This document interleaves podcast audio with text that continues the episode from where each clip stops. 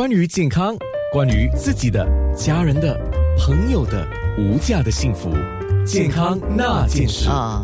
其实，在播歌的时候，安娜已经开始在跟医生聊起这个话题了。新加坡人使用韩国护肤品，或者等一下我们也会呃说到化妆品这件事情啊，就是韩国产品的一个误区。他是一位医美医生。王威顺医生，那说到你本身啊，我看到资料说你是专门就是有特别对于色素性皮肤来做一个探讨的啊。那像你这样子，你发现了色素性的皮肤问题包括什么呢？哦，啊啊，娜姐早早上好。呃，所以在在新加坡蛮普遍的色素性皮肤，呃，其实可以分为三组。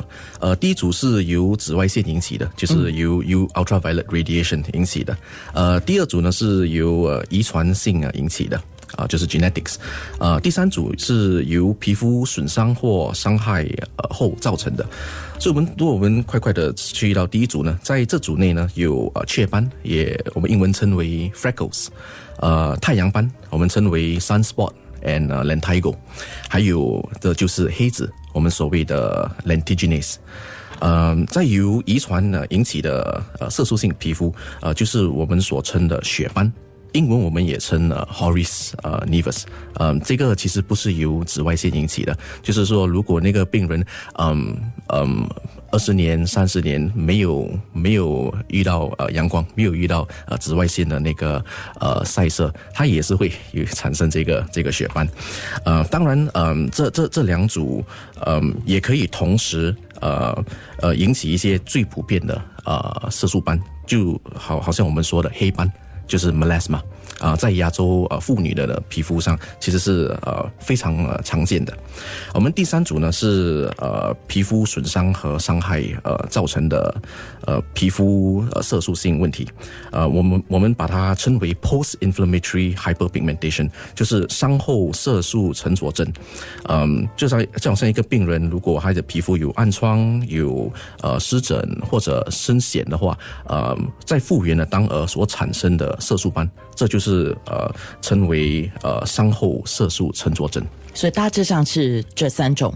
第一种就是我们现在很说的，常常在说的，就是你一定要防晒。对啊，防晒是美容的第一步啊。对，这个是我们知道的。第二步就是第二种，就是你讲的先天性是 DNA 的问题嘛。嗯，对。啊，第三个呢，就是等于是外伤了。对啊，可是今天我们谈的话题是。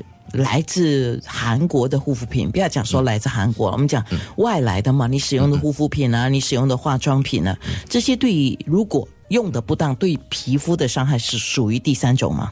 呃，可以说是属于呃呃第三种，也也可以说是呃 skin irritation，就是呃刺激到呃呃皮肤。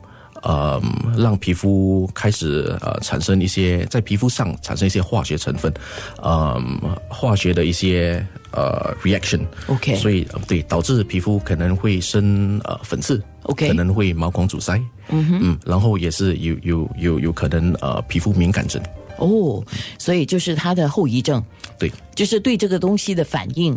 带来的后遗症。对，而且这个东西其实不是呃呃说你今天用了那个产品，你你今天晚上你就会就会看得到那个那个。它有点像是慢性病一样。啊，有一点像慢性病。对，呃，当然有一些也是是急性的，就是你用了。呃，一一天两天马上有反应，你就会你就会看到对。